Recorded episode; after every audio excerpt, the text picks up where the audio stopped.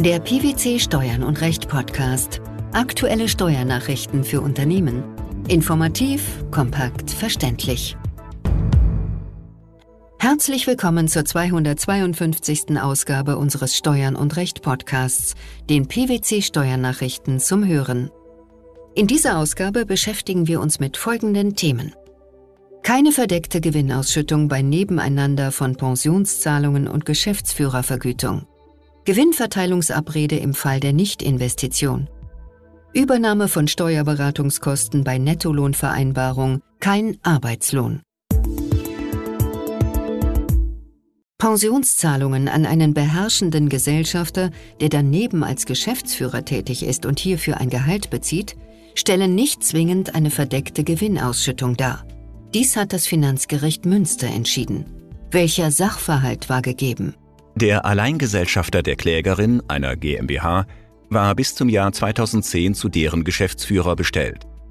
Nach seiner Abberufung aus Altersgründen erhielt der Alleingesellschafter auf der Grundlage einer Pensionszusage von der Klägerin monatliche Pensionszahlungen. Im Jahr 2011 wurde der Alleingesellschafter erneut zum Geschäftsführer bestellt – als Vergütung erhielt er monatliche Zahlungen, die weniger als 10 Prozent seiner früheren Geschäftsführervergütung betrugen. Die Pension zahlte die Klägerin ebenfalls weiter. Das Finanzamt vertrat die Auffassung, dass die Pensionszahlungen als verdeckte Gewinnausschüttung zu qualifizieren seien und änderte den Körperschaftssteuerbescheid entsprechend. Hiergegen klagte die GmbH. Mit welcher Begründung? Im Rahmen ihrer Klage machte die Klägerin unter anderem geltend, dass die Wiedereinstellung ihres Gesellschafters als Geschäftsführer aus betrieblichen Gründen erfolgt sei. Die Tätigkeit seiner Nachfolgerin als Geschäftsführerin habe zu Konflikten mit den Auftraggebern geführt und es habe die Gefahr des Verlustes von Aufträgen bestanden. Das Finanzgericht hat der Klage stattgegeben. Die gleichzeitige Zahlung des Geschäftsführergehaltes und der Pension führe nicht zu einer verdeckten Gewinnausschüttung. Welche Argumente führten die Richter hierfür an? Zwar vertrete der Bundesfinanzhof die Auffassung, dass der eigentliche Zweck einer Pensionszusage verfehlt werde, wenn bei fortbestehender entgeltlicher Geschäftsführeranstellung Altersbezüge geleistet würden. Im Streitfall sei aber dennoch der Fremdvergleich als gewahrt anzusehen und die Zahlung des Geschäftsführergehaltes neben den Pensionsleistungen nicht als gesellschaftlich veranlasste Vorteilszuwendung einzuordnen. Zudem sei bei Beginn der Pensionszahlung die Wiedereinstellung des Alleingesellschafters noch nicht beabsichtigt gewesen. Die erneute Geschäftsführertätigkeit sei allein im Interesse der Klägerin erfolgt. Wie werteten die Richter diese Umstände? Das vereinbarte neue Geschäftsführergehalt habe letztlich nur Anerkennungscharakter und sei kein vollwertiges Gehalt, da Gehalt und Pension in der Summe nur etwa 26 Prozent der vorherigen Gesamtbezüge betragen hätten. Auch fremde Dritte hätten eine Anstellung zu einem geringen Gehalt zusätzlich zur Zahlung der Pensionsbezüge vereinbart.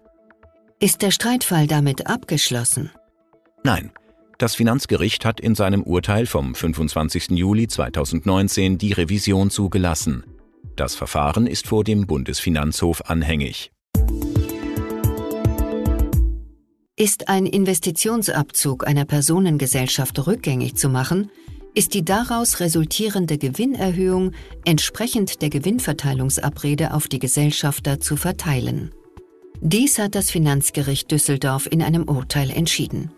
Wie gestaltete sich der zugrunde liegende Streitfall?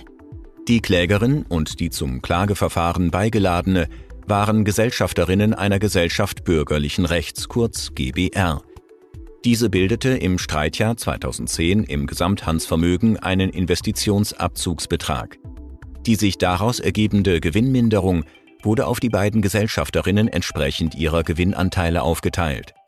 Im September 2011 erklärte die Beigeladene schriftlich, dass sie alle Steuern, die im Fall einer Nichtinvestition entstehen, persönlich tragen werde.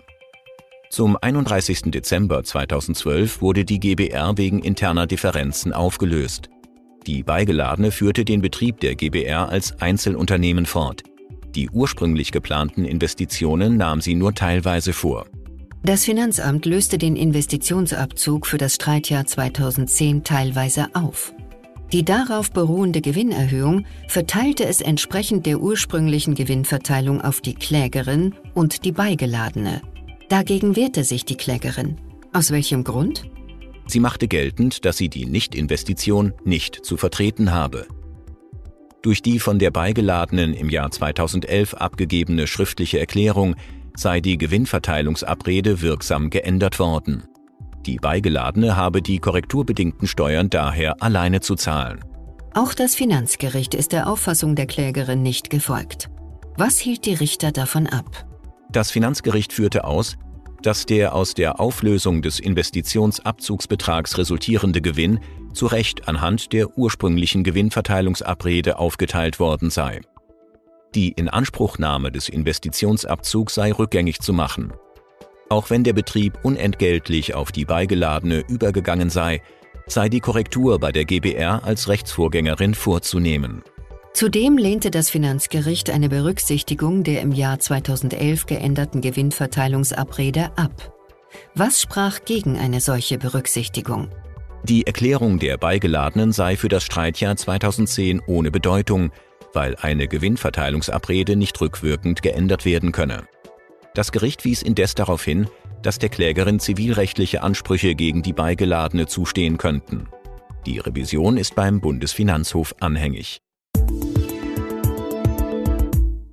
Die Übernahme von Steuerberatungskosten des Arbeitnehmers durch den Arbeitgeber führt nicht zu Arbeitslohn, wenn Arbeitgeber und Arbeitnehmer eine Nettolohnvereinbarung abgeschlossen haben und der Arbeitnehmer seine Steuererstattungsansprüche an den Arbeitgeber abgetreten hat. Dies hat der Bundesfinanzhof unter Aufgabe seiner bisherigen anderslautenden Rechtsprechung entschieden. Was ging diesem Urteil voraus? Die Klägerin, im vorliegenden Fall der Arbeitgeber, ist ein inländisches Tochterunternehmen eines weltweit tätigen Konzerns und hatte mit den nach Deutschland entsandten Arbeitnehmern des Konzerns Nettolohnvereinbarungen abgeschlossen. Die Kosten für die Erstellung der Einkommensteuererklärungen der entsandten Arbeitnehmer wurden vom Arbeitgeber übernommen, solange die Arbeitnehmer eine vom Konzern beauftragte Steuerberatungsgesellschaft in Anspruch nahmen. Die Arbeitnehmer traten ihre Steuererstattungsansprüche an den Arbeitgeber ab. Nach Auffassung des Finanzamtes führte die Übernahme der Steuerberatungskosten zu steuerpflichtigem Arbeitslohn und setzte daher gegenüber dem Arbeitgeber pauschale Lohnsteuer fest. In einem von PwC geführten Verfahren hatte die hiergegen gerichtete Klage vor dem Finanzgericht Rheinland-Pfalz Erfolg. Daraufhin reichte das Finanzamt Revision beim Bundesfinanzhof ein. Wie bewertete das oberste Finanzgericht den Fall? Der Bundesfinanzhof wies die Revision des Finanzamtes zurück und bestätigte die Entscheidung des Finanzgerichts. Nach Auffassung des Senats hatte der Arbeitgeber die Steuerberatungskosten nicht zur Entlohnung der Arbeitnehmer, sondern in seinem ganz überwiegend eigenbetrieblichen Interesse übernommen. Wie gelangte der BFH zu dieser Einschätzung? Aufgrund der mit den Arbeitnehmern abgeschlossenen Nettolohnvereinbarungen war der Arbeitgeber verpflichtet, die Einkommenssteuer der Arbeitnehmer wirtschaftlich zu tragen. Durch die Einschaltung der Steuerberatungsgesellschaft wollte der Arbeitgeber eine möglichst weitgehende Reduzierung der Einkommensteuern der Arbeitnehmer und damit seine eigenen Lohnkosten erreichen. Dies ist entscheidend, weil die Arbeitnehmer ihre Steuererstattungsansprüche an den Arbeitgeber abgetreten hatten und folglich auch nur der Arbeitgeber von dem wirtschaftlichen Ergebnis der Steuerberatung profitieren konnte.